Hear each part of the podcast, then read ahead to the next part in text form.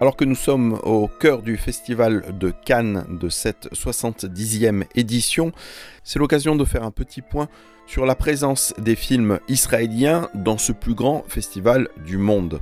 Certes, nous sommes habitués ces 15 dernières années à avoir une présence au tout premier plan des films israéliens dans les grands festivals du monde, Berlin, Venise et bien sûr le festival de Cannes. Et cette 70e édition ne déroge pas à la règle. Nous ne sommes pas comme en 2014 où six longs métrages israéliens étaient présents dans des sélections euh, de tout premier plan, mais cette année, quand même, quatre films représentent l'État d'Israël dans les différentes sélections.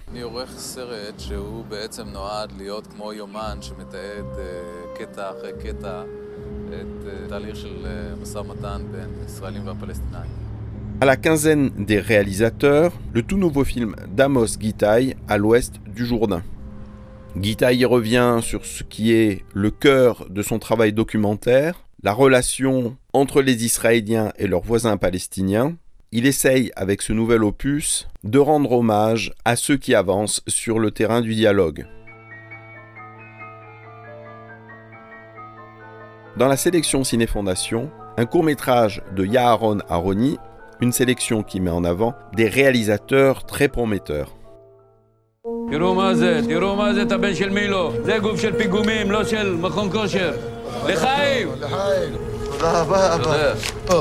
Vous pourrez découvrir dans quelques temps sur les écrans français Échafaudage, un premier film de Matin Yahir, présenté dans la sélection Acide, sélection de plus en plus intéressante et de plus en plus respectée. Échafaudage raconte l'histoire d'un lycéen pris en tenaille entre son envie de continuer ses études et le souhait de son père de s'investir dans l'entreprise familiale d'échafaudage.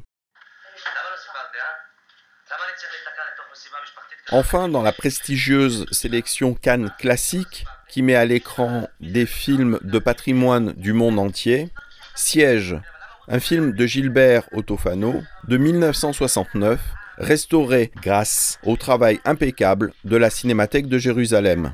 Dans ce film apparaît l'icône du cinéma israélien Gila Almagor, toute jeune à l'époque, dans le rôle d'une veuve de guerre qui essaye de vivre son deuil comme elle le peut, alors que la communauté des amis et des compagnons de son mari essaye d'en faire une histoire collective. Un film bouleversant.